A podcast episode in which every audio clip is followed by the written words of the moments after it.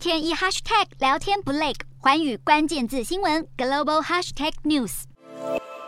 尽管日本政府已经松绑户外戴口罩规定，东京街上的民众口罩还是戴好戴满。因为日本疫情再度扩散，过去一周的每日新增确诊数都在六到十万例上下，东京更是连续八天单日新增超过五位数。当地在七月初的专责病床使用率还不到两成，现在才过两个星期，竟然飙升到超过四成。至于在中国，这三天每日新增五到六百例本土确诊。目前有超过二十个省份都有本土案例，民众对疫情风控是疲惫又麻木。过去两周，中国各地区通报多达十种亚型变异株，其中北京在连续七天本土新增归零后，又再现案例。北京当局的清零目标难达成，同时欧洲疫情也卷土重来。世卫组织在十九号警告，欧洲在今年秋冬的疫情恐怕会很有挑战性。世卫官员呼吁，现在的对策就是打疫苗，尤其对高风险族群，应该考虑开打第四剂。德国政府也准备在秋天重启强制戴口罩的命令，却遇上国内口罩和药品短缺的问题。目前看来，世界各国的防疫之路是越走越漫长。